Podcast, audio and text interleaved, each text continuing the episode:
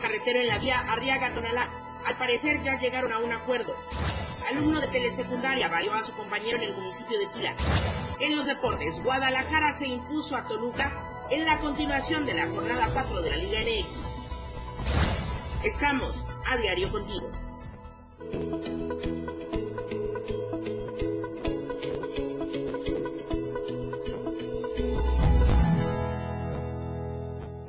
Muy buenos días, bienvenidos a la información en AM Diario. Estamos cerrando con este miércoles 31 de enero del 2024, el primer mes de este año.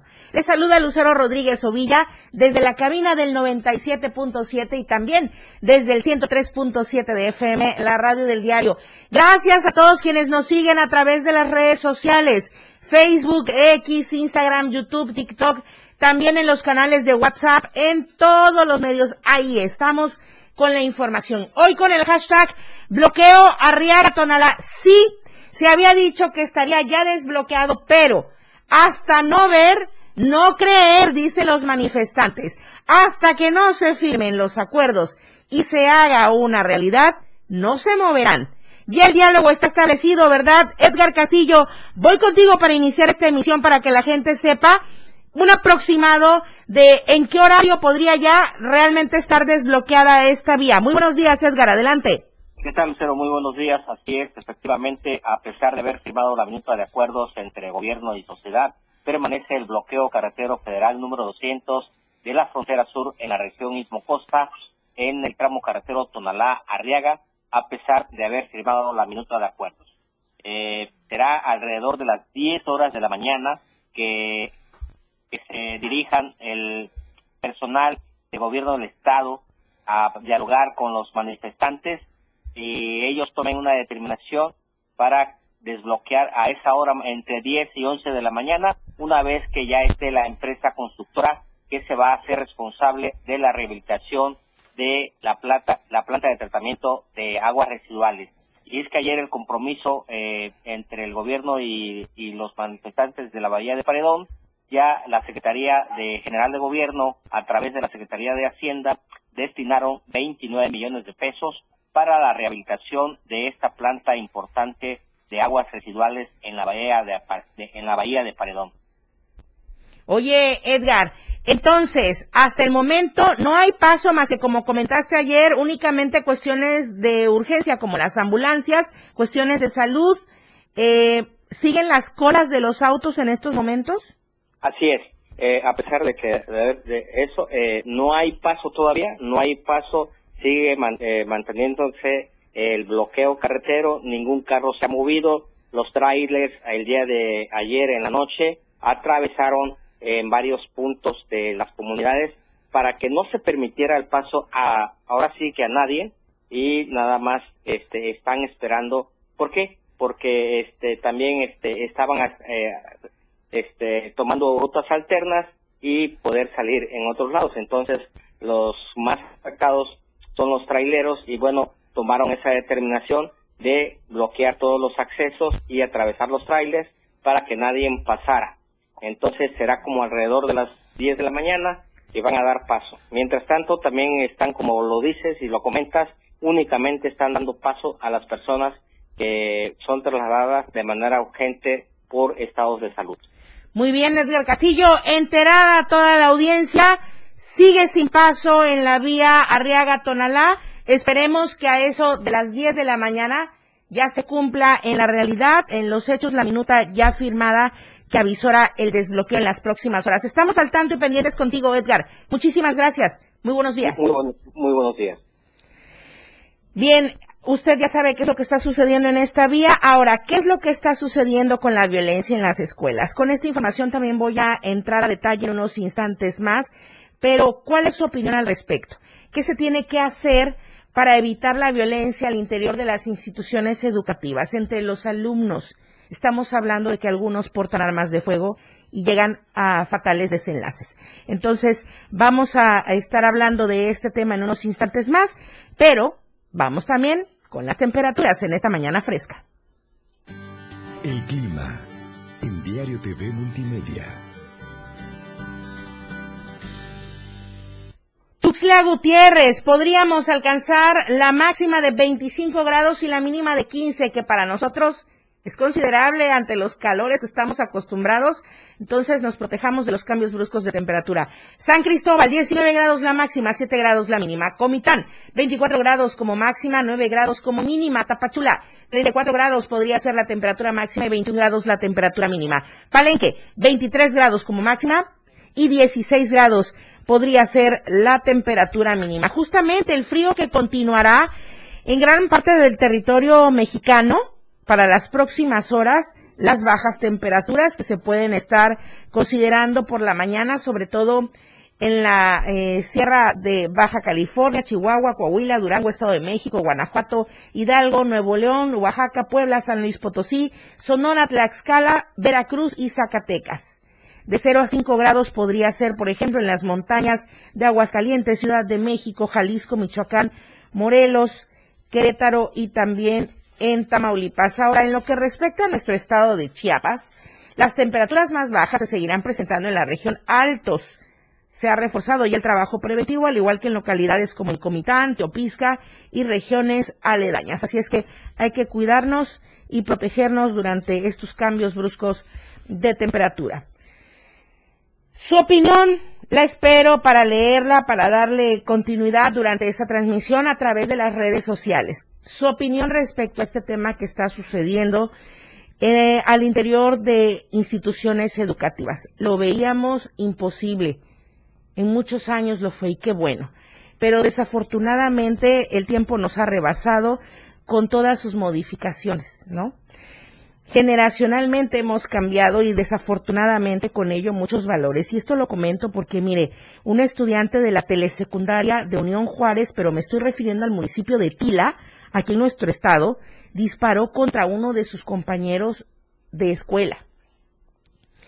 El comité Digna Ochoa relató que cerca de las 7.30 de la mañana de ayer martes, dos jóvenes que acudían a la escuela telesecundaria de la colonia Unión Juárez del municipio de Tila se vieron involucrados en una agresión con arma de fuego.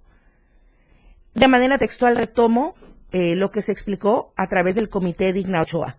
El otro menor de edad llevaba un arma de fuego, la sacó, le disparó en el pecho del lado izquierdo, enfrente de la escuela primaria Fray Bartolomé de las Casas. Hasta el momento, el estado de salud del lesionado se reporta como reservado y el padre del adolescente se ha presentado a declarar ante las autoridades. El comité Digna Ochoa denunció la escalada de violencia en decenas de municipios del estado.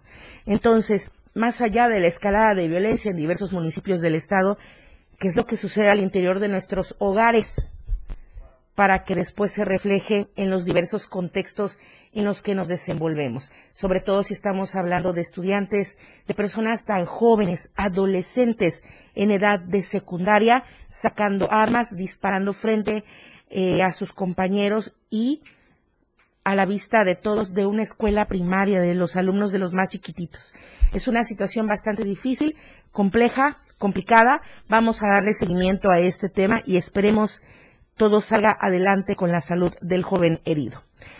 Vamos a cambiar de tema y vamos a movernos también geográficamente. Hola Tapachula.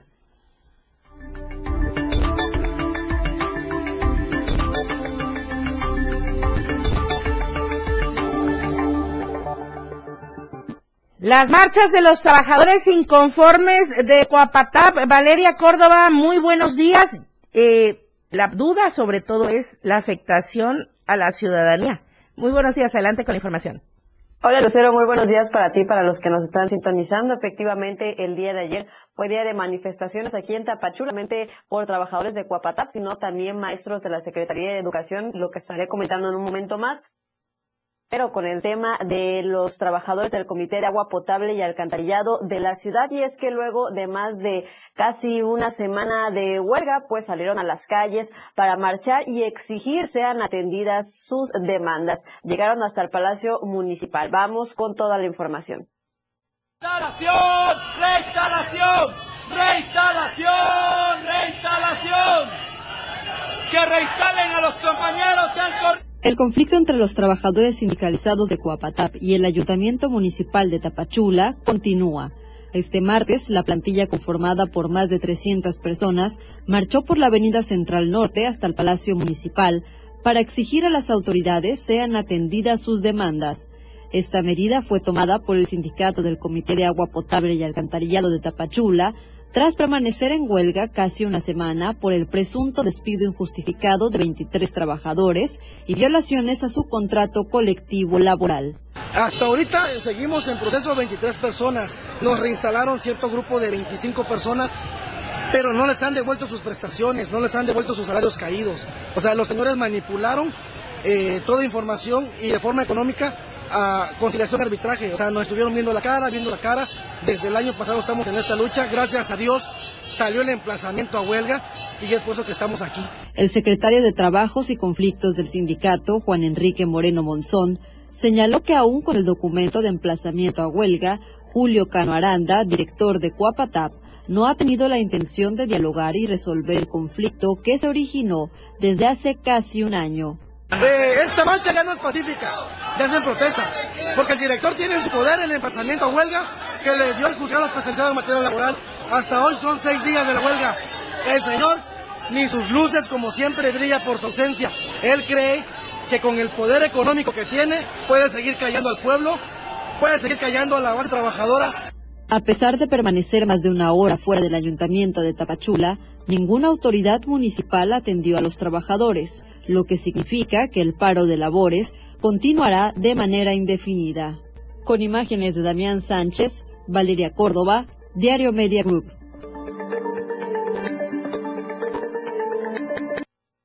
Lucero, cabe mencionar que, eh, como habíamos también informado la semana pasada, se sigue distribuyendo agua alrededor de la ciudad. Hay algunos puntos en donde escasea, pero es por temas de obras que se están realizando, no eh, debido a esta eh, manifestación, a esta huelga que ya el día de hoy justamente cumple una semana. Una semana. Y ayer fue día de bloqueos y de marchas y de manifestaciones en esta zona. Al regresar del corte, Valeria Córdoba, te pido de favor te quedes en la línea porque regresamos con esta eh, manifestación de maestros en la unidad administrativa, si no me equivoco. Es correcto, Lucero, sí. Bueno, regresamos para ampliar esta información. Gracias a usted que está contestando a través de las redes sociales con su opinión respecto a este tema que estamos abordando. La violencia en las escuelas. ¿Qué debemos hacer? ¿Qué debemos eh, tomar como estrategia y qué instancias para poder evitarla? Estamos hablando de esta situación que ocurrió en el municipio de Tila, donde un adolescente, un alumno, disparó contra otro de sus compañeros. Regresamos con más desde la Tapachula y mucha información. Son las 8 de la mañana con 13 minutos. AM Diario, Lucero Rodríguez. En un momento estamos de regreso. El estilo de música a tu medida. 70, 80, 90 y más. Tu radio, la radio del diario, contigo a todos lados. 977. Las 8 con 14 minutos. Ahí viene la cuarta transformación, con este ritmo que está sabrosón, unidos en una revolución que México lindo merece hoy. Ay, a la izquierda como el corazón. Vete, vete, es la cuarta T, vete, vete, es la cuarta T, vete, es la cuarta transformación porque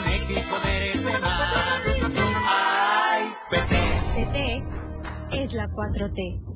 Los gobiernos de Acción Nacional tienen algo en común. Generan resultados positivos. En Aguascalientes, impulsa el trabajo y rompe suma récord en empleo formal. Guanajuato rescató las estancias infantiles. Querétaro ha invertido como nunca en obra pública. Chihuahua lleva atención médica y medicamento a todo el estado. Yucatán, según el Coneval, ha reducido la pobreza. Y con un Congreso de Acción, el cambio positivo es posible para todo México.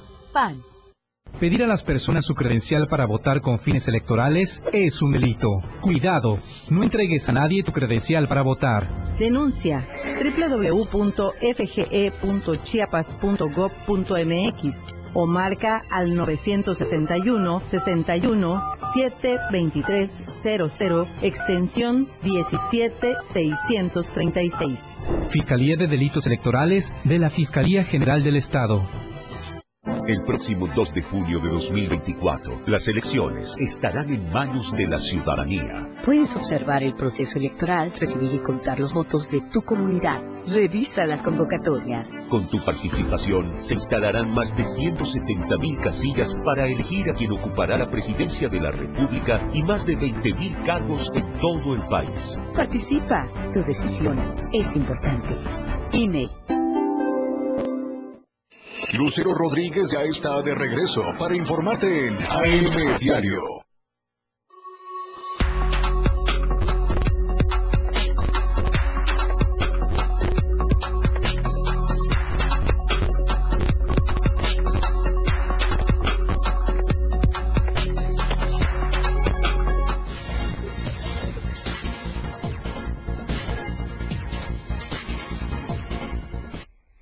Seguimos con más información desde Hola Tapachula. Los maestros que están exigiendo los pagos que aseguran todavía se les adeuda. Valeria, seguimos contigo. Así es, Lucero, la mañana de este martes, personal administrativo de base de confianza de la Secretaría de Educación de nuestra entidad tomaron las instalaciones de la unidad administrativa aquí en Tapachula para exigir eh, un aumento salarial y también el bono por derecho que les corresponde. El grupo conformado por más de 30 personas impidió el acceso a los ciudadanos que quisieran hacer algún tipo de trámite colocando candados y lonas en las entradas del inmueble. Mencionaron que no cuentan con Infonavit ni ningún tipo de prestaciones conforme a la ley, por lo que tomarán estas instalaciones hasta que la Secretaría de Educación brinde una solución. Asimismo, indicaron que el gobierno federal ya ha entregado el recurso económico, pero el gobierno estatal no lo ha dado y son más de siete mil trabajadores de preescolar, primaria y secundaria que se están viendo afectados por esta situación. Por último, señalaron que los retroactivos son la manera de reconocer el papel fundamental que desempeña el personal administrativo y de apoyo de funcionamiento de los centros educativos, por lo que hacen un llamado urgente a la secretaria de Educación en Chiapas, Rosaide Domínguez Ochoa, para que tome cartas en el asunto. Y ya para finalizar el reporte desde el Soconusco, ahora nos vamos a trasladar hasta el municipio de Tuxtla Chico y es que allí uno de los parques más emblemáticos que atraía mucho turismo, estoy refiriendo al Parque del Chocolate, lamentablemente en el actual gobierno se encuentra totalmente en el abandono. Vamos con la información completa.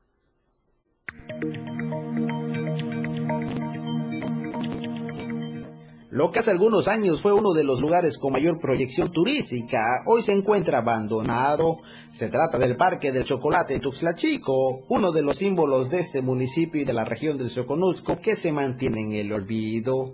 Empresarios señalan a esta obra como uno de los detonantes económicos para la costa de Chiapas y que debido a las malas condiciones en las que se encuentra, el turismo se ha alejado. El Parque del Chocolate es algo muy simbólico para todos los chocolateros, para todos los, no solamente para los chocolateros, también para restauranteros, hoteleros, para todo tipo de, este, actividad económica aquí en el municipio de Chico, ya que es una fuente de ingreso bastante fuerte, mencionada en su momento, que se le dio mucha relevancia. Desgraciadamente ahorita el Parque del Chocolate es un, es un elefante blanco, ahí está abandonado completamente.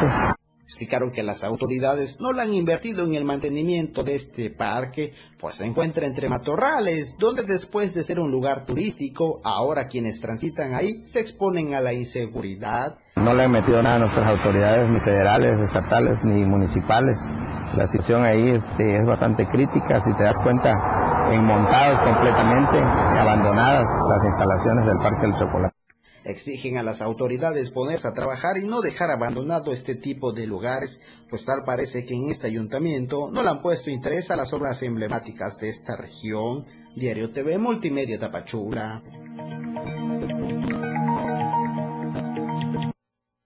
Bueno, pues lamentablemente otro lugar que se suma también a la lista de inmuebles abandonados, incluso como las zonas arqueológicas también de Izapa, ahí mismo en Tuxtla Chico. Bueno, esperamos que definitivamente las autoridades pongan más atención a esta situación. Lucero, regreso contigo allá a la capital del estado. Hasta aquí el reporte del día de hoy. Gracias, Valeria Córdoba. Muy buenos días. Nos vemos y nos escuchamos mañana.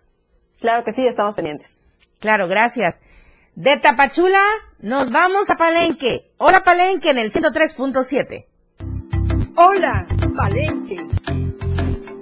Hola Palenque. Hola Palenque. Hola Palenque. Valeria, perdón, Valeria, no, Valeria ya la despedimos. Elena Lazos, qué gusto saludarte, muy buenos días. Allá en la cabina del 103.7, muy buenos días para ustedes, para todos en la colonia Pacalquina y a todos allá en Palenque. Buenos días. ¿Qué tal? Muy buenos días, Lucero. Un gusto saludarte desde aquí, como tú bien lo dices, desde la cabina del 103.7 de FM para llevarles la información que aconteció precisamente el día de ayer. Y es que, bueno, hemos estado enfatizando el llamado siempre a los conductores de que traten de manejar eh, en, con precaución sobre todo y sin bebidas alcohólicas. Desafortunadamente, pues el día de ayer un ebrio motociclista se estrelló contra un automóvil, eso en el tramo federal Villahermosa Escárcega. La mañana de este martes 30 de enero se registró un fuerte accidente en el que se vio involucrado un motociclista que se fue a impactar contra un automóvil. Los hechos se registraron sobre la carretera federal Villahermosa Escárcega, muy cerca de Villa Chablé del municipio de Miriano Zapata, Tabasco. De acuerdo con datos recabados, el motociclista, quien fue identificado como José del Carmen N., iba conduciendo su caballo de acero por esta zona, presuntamente en estado de ebriedad, y trató de esquivar una camioneta que estaba estacionada sobre la carretera, pero no tuvo la debida precaución, por lo que se impactó contra un automóvil, dejando como resultado varios golpes y fracturas sobre su anatomía. Al lugar arribaron paramédicos de Protección Civil Municipal de Catazajá, quienes le brindaron atención prehospitalaria al motociclista, pues para luego eh, trasladarlo al Hospital General de Palenque para que recibiera atención médica especializada toda vez que se encontraba delicado de salud, mientras que elementos de la Guardia Nacional División Caminos tomaron conocimiento de los hechos y ordenaron que una grúa trasladara la motocicleta al corralón. Y es que, pues bueno, volvemos a enfatizar de verdad este llamado a la población eh, lucero a que tengan precaución al conducir y sobre todo si están ingiriendo bebidas alcohólicas, pues que traten de no hacerlo. Y entramos carreteros federales donde sabemos que pues el tránsito de vehículos es más fluido, pues hay que tener siempre mucha precaución y cuidado. En otras eh, noticias, déjame también eh, comentarte, Lucero, que eh, transportistas anunciaron un paro nacional, esto el 5 de febrero, pues con motivo de la delincuencia que se ha estado viviendo en el, en el país, la violencia. Mediante un comunicado, distintas organizaciones de transportistas a lo largo del país han anunciado que realizarán un paro nacional de manera pacífica, el cual se llevará a cabo el próximo 5 de febrero, esto con motivo de pedir a las autoridades federales que tomen cartas en el asunto con respecto a la seguridad para todos los transportistas en las distintas carreteras del país. Esto ante la inseguridad tan grande que se está viviendo en varios estados, donde algunos transportistas incluso han sido asesinados. En este sentido, Víctor Mariano Aguilar Gómez, quien es el secretario general de la Alianza Mexicana de Transportistas AC AMTAC, dio a conocer que en el caso de esta región, la manifestación se estará llevando a cabo en el crucero del municipio de Catazajá, donde harán presencia colocándose a las orillas de la carretera sin afectar a la población, con el propósito de respaldar este movimiento en beneficio de los transportistas de otros estados que se han visto afectados por los temas de inseguridad, reiterando que en el caso de Chiapas, los transportistas pues se han sido respaldados por el gobierno del estado. Por último, el secretario general de la AMTAX señaló que este movimiento no tiene nada que ver con temas políticos, como algunos personajes han hecho mención o han malinterpretado, sino que es un movimiento que tiene como objetivo que las autoridades tomen cartas en el asunto y ayuden a garantizar la seguridad e integridad de los transportistas a lo largo del país pues así el comunicado que dio la ANTAC Lucero, esto pues eh, debido a la violencia que se ha estado viendo, viviendo en nuestro país, van a hacer una manifestación de forma pacífica aquí en el municipio. Entiendo, se están sumando a esta movilización nacional que se realizará el próximo 5 de febrero. Aquí eh, lo importante destacar también es que estarán en el crucero del municipio de, de Catazajá, pero aseguran que estarán colocándose a orilla de carretera, o sea, el flujo vehicular continuará. No es que vaya a haber algún bloqueo. Selene. Así es, Lucero. Eh, bueno, es lo que ellos eh, dan a conocer en ese comunicado también, de que se van a estar manifestando eh, de forma pacífica sin afectar a la población, que ese es el objetivo. Ok. Muchísimas gracias, Selene Lazos. Estamos atentos y pendientes de la información desde la zona norte selva. Gracias. Buenos días. Claro que sí. Buenos días. Nos vemos y nos escuchamos el día de mañana. Claro, muchas gracias.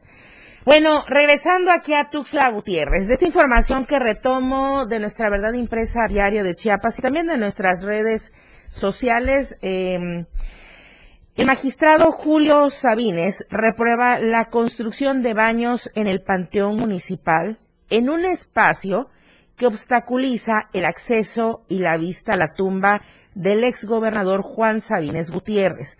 Calificó esto como un acto deslenable y de revanchismo político por parte del ayuntamiento de Tuxtla Gutiérrez que preside Carlos Morales Vázquez y llamó a la ciudadanía a protestar contra el desarrollo de esta obra. Escuchemos lo que comentó. Buenas tardes, soy Julio Sabines y quiero aprovechar este espacio para hacer un llamado a la ciudadanía tuxtleca y al pueblo chiapaneco en general a protestar pacíficamente contra la actitud aberrante y deleznable que ha tomado el ayuntamiento de Tuxtla Gutiérrez al decidir construir un servicio sanitario de baños públicos en el Panteón Municipal, bloqueando completamente el acceso y vista a la tumba de don Juan Sabines Gutiérrez. Don Juan fue un gobernador que dio su vida al servicio de la modernización de Tuxtla y de todo Chiapas, entregado a su gente y a su pueblo. Y hoy, en un afán que solo puedo calificar como de una vileza innombrable, el ayuntamiento tuxtleco ha decidido simplemente por fines de revanchismo político construir un servicio de baños historios invadiendo su tumba y así violentando su memoria. Cuando alguien simplemente por fines de revanchismo político decide violentar la memoria de un chiapaneco como lo fue don Juan Sabines, querido por su pueblo, solo por fines de venganza política, cae ya en lo más despreciable y vil que se pueda pensar, profanar una tumba, en este caso la de un tuxtleco como lo fue el ciclón del sureste don Juan Sabines. Así es que utilizo este medio para invitar a la ciudadanía tuxtleca a hacer una protesta pacífica en redes sociales y presencial que haremos en el Panteón Municipal en contra de esta obra deleznable, vil y vulgar del Ayuntamiento de Tuxtla Gutiérrez. Hoy es la tumba de don Juan Sabines y no me extrañaría que con esos mismos fines políticos mañana también atente contra la memoria de don Jaime Sabines Gutiérrez. Por favor, Tuxlecos, acompáñeme en redes sociales y de forma presencial a manifestarnos en contra de esta decisión que invade el lugar de eterno descanso de un chiapaneco querido por su pueblo, como lo es y será don Juan Sabines. Sí, hay que recordar que en el próximo mes de marzo se cumplirán 37 años del fallecimiento del exgobernador Juan Sabines Gutiérrez. Si usted recuerda, si vive en Tuxtla Gutiérrez o ha visitado este panteón municipal, este que tiene la entrada principal en lo que es la Cuarta Sur, si no me equivoco, eh, al entrar ahí está la capilla e inmediatamente se puede apreciar la tumba del exgobernador. Entonces, es en esta zona donde se está haciendo la construcción. Y bueno, también esta información está en nuestra verdad impresa y también nos puede comentar durante la transmisión. Gracias a los que están comentando, Carlos Medina. Al regresar voy a comentar eh, sus opiniones que están dejando en la transmisión en vivo. Corte comercial 8 de la mañana con 29 minutos. La información fresca y objetiva. AM Diario. Regresa después de la pausa. 97.7. La radio del diario. Más música en tu radio. Lanzando nuestra señal desde la torre digital del Libramiento Sur Ponte 1999. 97.7. Desde Tuxtla Gutiérrez, Chiapas, México. XH GTC, la radio del diario. Contacto directo en cabina 961-612-2860. Escúchanos también en línea. www.laradiodeldiario.com 97.7, la radio del diario. Más música en tu radio. Las 8 con 30 minutos. Con cada latido, las mentiras tiemblan. Con cada latido se acerca más la verdad. Con cada latido, los rencorosos tiemblan. Con cada latido, la incompetencia se va. Porque otro México es posible. Con seguridad, sin divisiones con igualdad, con cada latido, nos acercamos más a la victoria, porque somos millones los que queremos para México un gobierno de verdad. PRD. ¡Arráncate, México!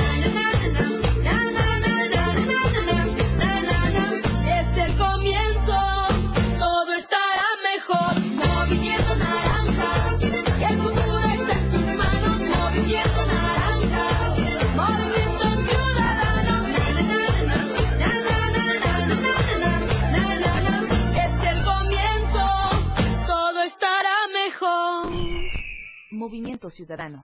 Es la hora de la verdad, la prueba reina del sabor y la salud. Y arrancan. Las trampas del Chescolín detienen al elotito. La fresa toma la delantera con su potencia natural. La media naranja reparte cariñitos.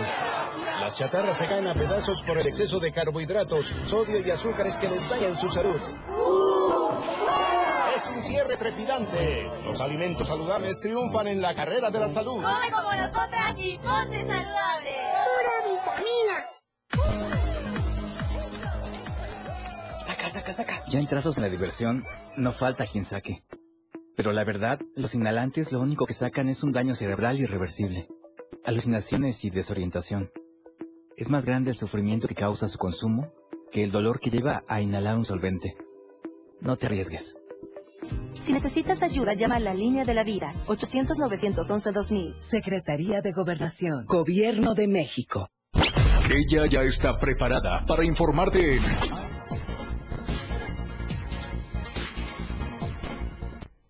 De vuelta en M Diario en esta mitad de semana con la información deportiva. La escena global del deporte con Lalo Solís. ¿Qué tal? Bienvenidos a la información deportiva en AM Diario. Arrancamos platicándoles del deporte nacional por excelencia, como es el caso de la charrería.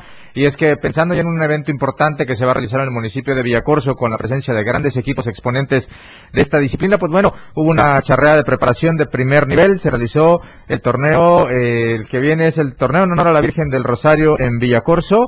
Y pues el equipo de Casa Char de Villacorso registró 401 puntos lo complejo que es alcanzar esta cifra, pero bueno, con una muy buena actuación el equipo de casa lo consiguió y lograron un triunfo contundente eh, que celebraron hace algunos días. Rancho San Rafael cerró en esta ocasión con 315 unidades, mientras que Rancho El Fénix hizo lo propio con 310, además de destacar los 401 bonos del equipo de Roberto Orozco. Se realizó la presentación de Miguel Ortega como pialador, elemento que viene proveniente del conjunto campeón del estado el año pasado, Hacienda Santa Teresa.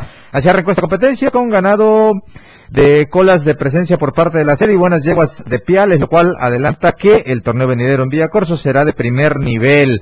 Así que bueno, ahí está la información antes del jineteo de yegua. El cuadro local acumulaba 225 unidades, lo que se presagiaban cosas buenas para el público asistente al evento. Char de Villacorso se encamina a triunfo con jineteo de yegua 34 puntos y así fue consolidando una gran actuación en esta que es una charrea de un torneo de preparación, pensando ya en uno de los torneos más importantes que se realizan en la Frailesca, allá en el municipio de Villacorso. Vamos a platicarles un poquito de la tercera división profesional y es que como todos ustedes saben, hubo algunos jugadores pertenecientes a equipos chiapanecos que fueron elegidos para formar parte de los equipos que participaron en la tradicional Copa del Sol. Por regiones, los equipos de tercera división arman selectivos. Hubo algunos eh, en Chiapas que asistieron y la buena noticia es que uno de estos representantes chiapanecos que tuvo eh, eh la TDP en la, en la Copa del Sol, pues bueno, fue elegido para formar parte de un selectivo. La Universidad del Sureste, la UDSFC, continúa fortaleciendo su proyecto deportivo y el llamado del jugador Renato Villalobos a la selección de la Liga de la Tercera División Profesional es la prueba de ello. Luego de alcanzar las semifinales del pasado torneo del Sol, donde el jugador de la UDS tuvo una destacada participación con el equipo de la zona sureste, ahora tendrá la oportunidad de seguir mostrando el talento que se trabaja en este equipo.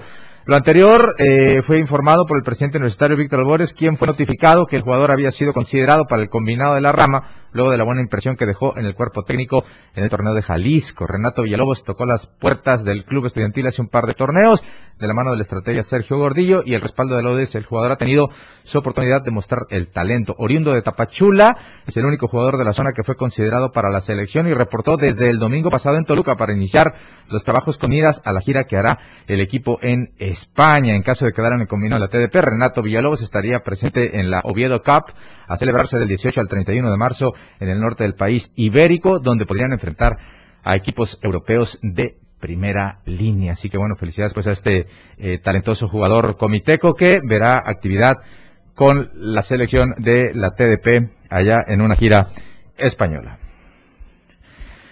¿Sabe usted que hace algunos eh, meses, algunas semanas, un fuerte huracán azotó Acapulco, lo dejó en ruinas y ha sido complicada la reconstrucción? Sin embargo, se dio a conocer que, a pesar de todos los trabajos que se han realizado y que se han hecho de manera muy puntual, pues bueno, el abierto mexicano de tenis que se realiza en el centro de tenis de Acapulco, pues ya está listo y anunció, ahí está la lista, si usted nos sigue a través del Facebook Live, ahí está la lista donde destacan el alemán Alexander Zverev, el noruego Olger Run, Taylor Fritz, Stefano Tsitsipas y algunos otros quienes eh, estarán eh, en este evento que se disputa a finales de febrero en dicho escenario que ya está listo. Es del 26 de febrero al 2 de marzo la, la disputa del abierto mexicano de tenis y como le estaba informando, ahí está la lista de estos jugadores que ya fueron anunciados y que pronto estarán en México para continuar con esta tradición del tenis en nuestro país. Grandes figuras las que estarán, así que bueno, ojalá y sea un gran torneo el que se dispute allá en Acapulco, que de a poco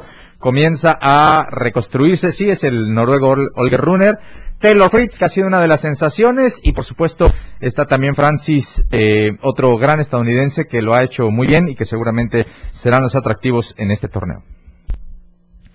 Cerramos la información deportiva platicando respecto a los resultados que se dieron ayer en la continuación de la jornada 4 del clausura 2024 de la Liga MX. Ganaron las Chivas tres goles por dos, uno de los partidos más atractivos de la jornada. Por fin ganó el Guadalajara, el primer triunfo en la era de Fernando Gago al frente del Raño Sagrado, tres por dos ante el Toluca, insisto en el que significó un muy buen encuentro de fútbol. También Santos lo hizo de gran manera en Torreón, se impuso tres por cero al Puebla. El que sorprendió fue León, que después de ganar en casa no pudo con Mazatlán allá en el estadio llamado El Encanto en Mazatlán, pues bueno, dos por dos el marcador final, y los que volvieron a ganar andan crecidísimos y hasta armando broncas en su vestidor. Pues bueno, son de Cruz Azul que derrotaron uno por cero al Cholos de Tijuana ayer en el Estadio Azulgrana. Ahí está eh, lo que sucedió en estos compromisos, complementando la jornada 4. Como todos ustedes sabrán, se jugaron algunos partidos de esta jornada la semana pasada, a media semana, ahora se complementó con estos encuentros, pero todos los detalles de lo que pasó en estos encuentros, en estos juegos, lo vamos a tener en la remontada. Yo espero que a partir del mediodía nos acompañe a través del 97.7 de FM en la radio del diario. Ahí vamos a estar muy puntuales. Mientras tanto, por AM Diario Son Deportes. Muchas gracias. Lista la información deportiva y listo también Moisés Jurado con el reporte vial. Hay una fuga de agua considerable en la calzada del sumidero. Adelante Moisés, buenos días. El reporte vial con Moisés Jurado. ¿Qué tal auditorio de Diario de Chiapas? Gusto saludarlos y también saludar a todos los amigos que nos escuchan por la radio del diario. El día de hoy me encuentro en la colonia La Albania Baja sobre la calzada del sumidero, donde nos encontramos esta afectación por fuga de agua en diferentes domicilios. ¿eh? Eh, principalmente, una de las fugas más importantes viene de la, eh, de la avenida Encino, entre la calle Nancy y lo que es la calzada El Sumidero, por lo que hay pues bastante afectación sobre esta misma realidad que inclusive pues llega hasta el libramiento norte. Comentarles también que el tráfico para los que se van a incorporar ahora sí sobre el libramiento, sobre la misma calzada, algo pesado, a esta hora y digamos algunos están tratando de evitar los baches eh, ocasionados también por toda esta corriente de agua sobre la calzada el sumidero, así que maneje con mucha precaución auditorio y sobre todo respete los límites de velocidad. Para de Chiapas y Diario Media Group, Moisés Jurado. Muchísimas gracias, Moisés Jurado. Muy buenos días. Ahí está el dato. Es mapa. Atención con esta fuga de agua que se está dando en la calzada al sumidero. Bueno, ahora voy contigo, Luis Carlos Silva. Esta información que vuelve a movernos porque parece que no pasa nada, no hay sanciones, crueldad animal, maltrato animal y nadie hace nada. Muy buenos días.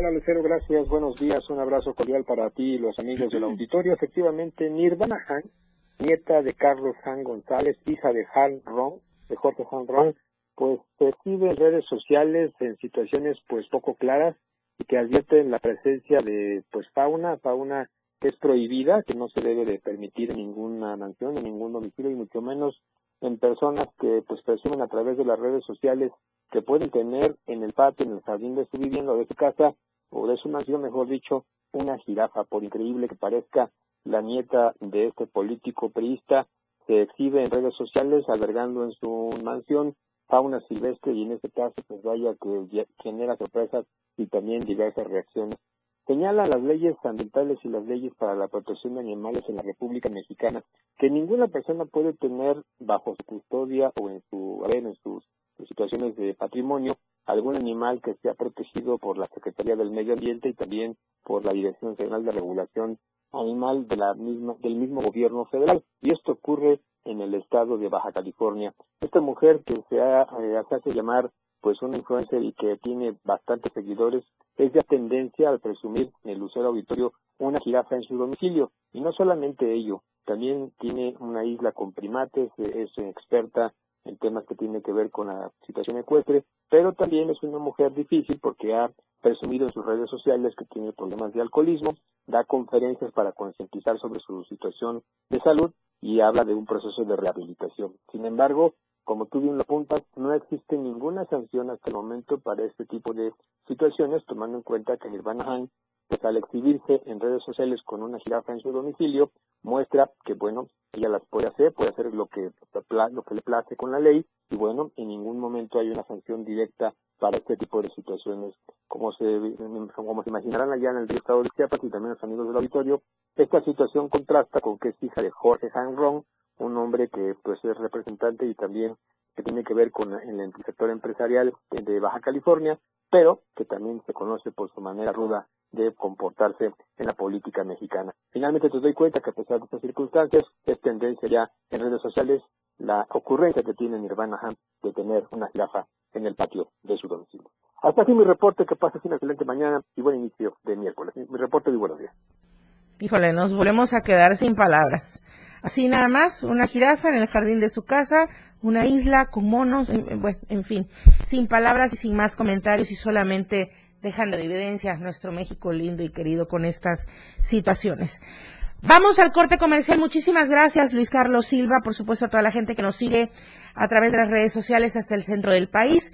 Y regresamos después del corte con mi compañera Lucía Trejo. Ella está en el corazón de la selva lacandona, como siempre, haciendo periodismo de investigación. Son las 8 de la mañana con 43 minutos. Volvemos. Todo lo que sucede a cada minuto, lo más sobresaliente, escúchalo aquí en AM Diario. Evolución sin límites. Somos tendencia. Somos radio. La radio del diario 977. Las 8 con 44 minutos. Porque todo tiene una solución. Este tu espacio. Denuncia pública. Te invito a sintonizar Denuncia Pública los lunes, miércoles y viernes a las 10 de la mañana a través de la radio del diario 97.7 FM. Soy Felipe Alamilla, la voz del pueblo. Recuerden que denunciar es un derecho y una obligación. Escúchalo en el 97.7 FM, la radio del diario. Denuncia Pública con Felipe Alamilla, la voz del pueblo. La voz del pueblo. No se deje y denuncie.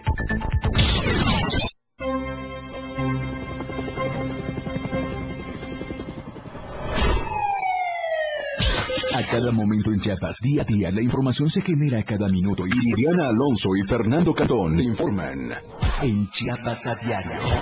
Chiapas a diario. De lunes a viernes de 2 a 3 de la tarde por el 97.7 FM, la radio del diario. Viridiana Alonso y Fernando Cantón en Chiapas a diario.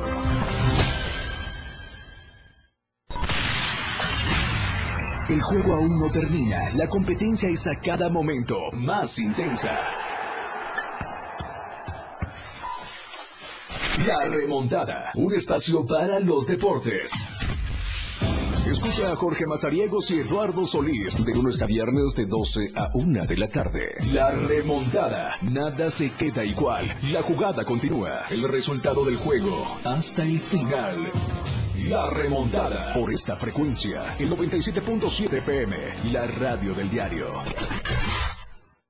Entrevistas, invitados, música y mucho cotorreo. El show del patrón. Escúchalo de lunes a viernes de 4 a 5 de la tarde. Es un completo despapalle. Pásate una tarde muy amena con El Show del Patrón. Algo fuera de serie.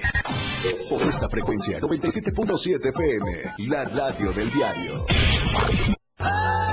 En el 97.7 FM, la radio del diario se escucha el rock de todos los tiempos y todos los géneros. Escúchalo en Rock Show, conducido por Miguel Sengar. Más de 15 años hablándote de rock. Por el 97.7 FM, la radio del diario. Si es bueno y es rock. Escucha grandes grupos y solistas en Rock Show. De lunes a viernes de 8 a 9 de la noche. Ella ya está preparada para informarte en AM Diario. Continuamos.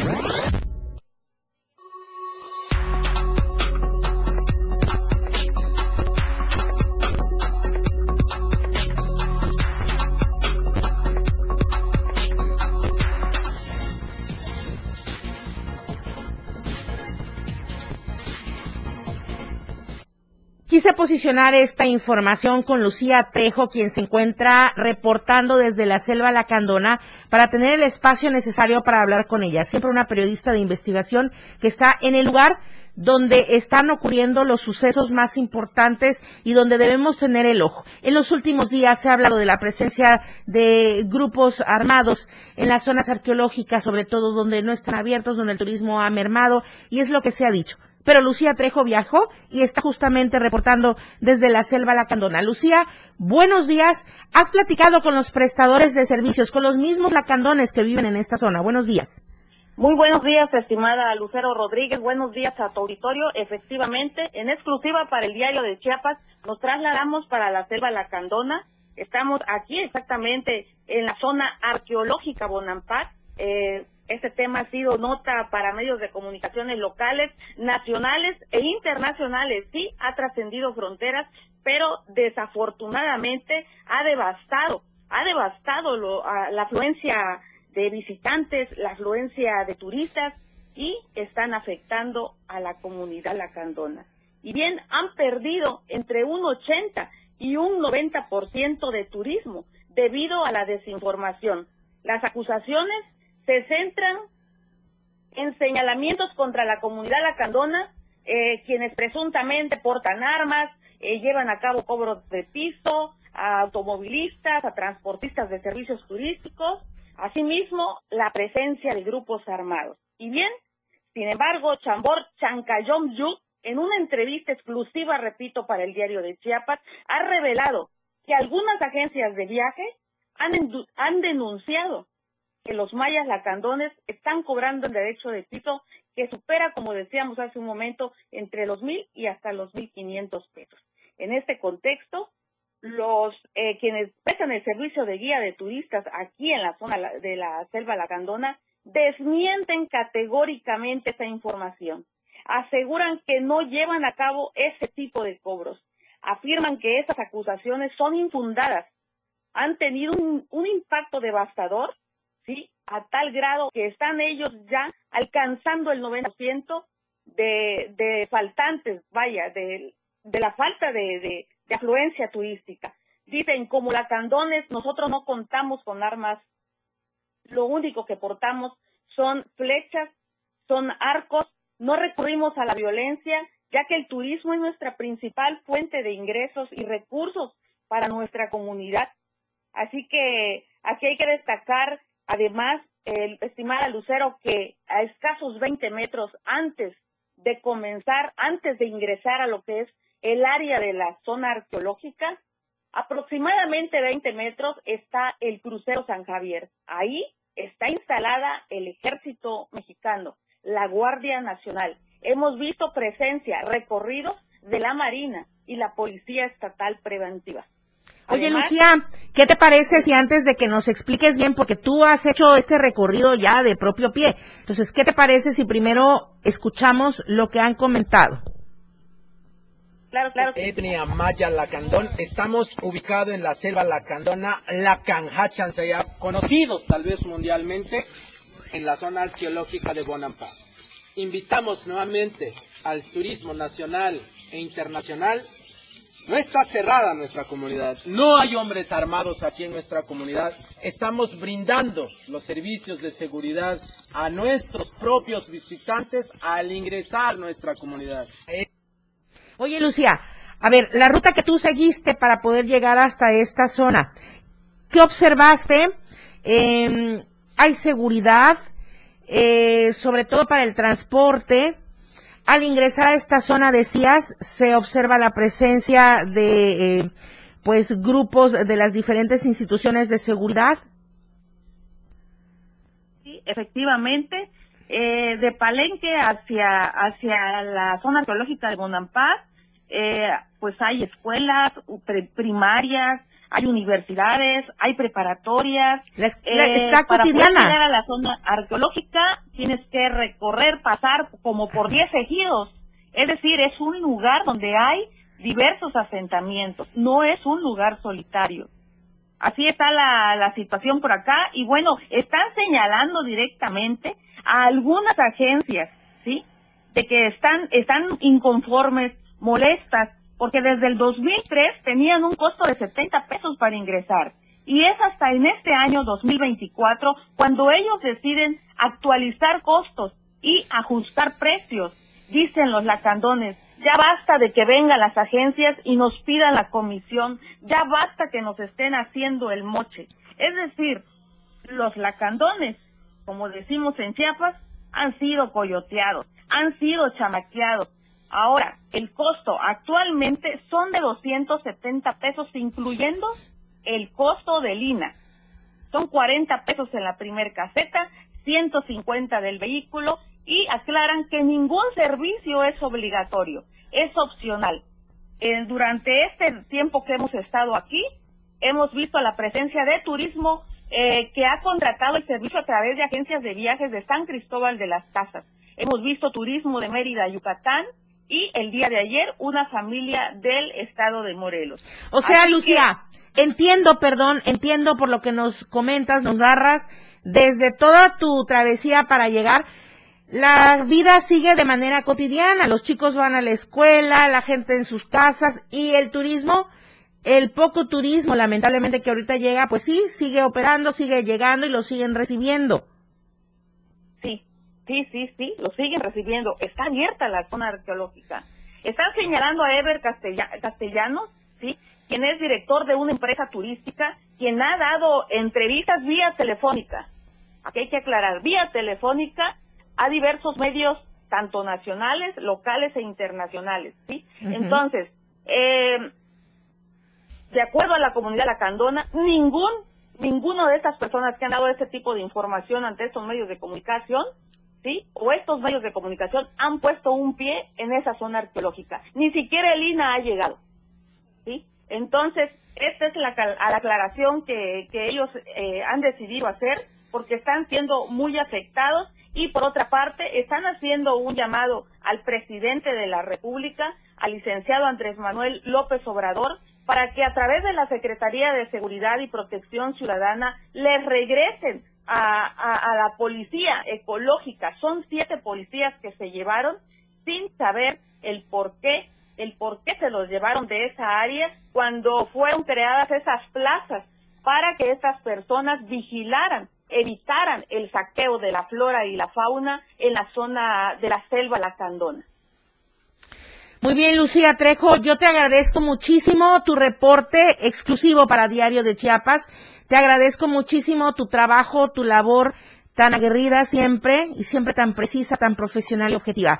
Gracias, Lucía Trejo. Estamos pendientes de lo que vayas realizando durante esta encomienda especial. Una periodista siempre de investigación muy hecha. Lucía Trejo, mi reconocimiento siempre y mi admiración para ella. Gracias, Lucía. Muy buenos días. Bueno, nos vamos con esta información por supuesto que le veo el día de mañana a las 8 en punto de la mañana en AM Diario. Antes, rápidamente, quiero comentar eh, hacer hincapié en, los comentarios que nos dejaron durante la transmisión. Carlos Medina dice, respecto a lo que hablamos de la violencia al interior de las instituciones educativas, voy a leer este comentario. Debemos entender que todos, aparte de tener derechos, tenemos obligaciones y que mis derechos terminan cuando violento los derechos de los demás.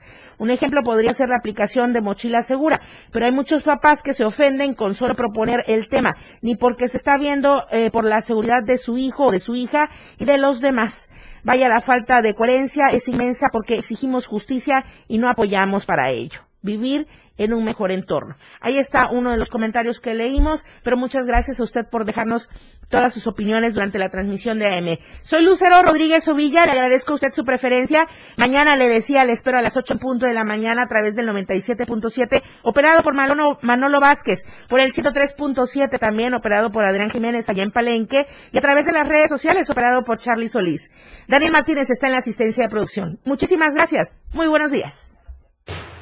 Oportuna y objetiva en AM Diario. La información de todo lo que acontece a cada momento en Chiapas, México y el mundo. Te lo informa Lucero Rodríguez. De lunes a viernes de 8 a 9 de la mañana. Escúchanos en nuestra próxima emisión por esta frecuencia. 97.7 FM. La radio del diario.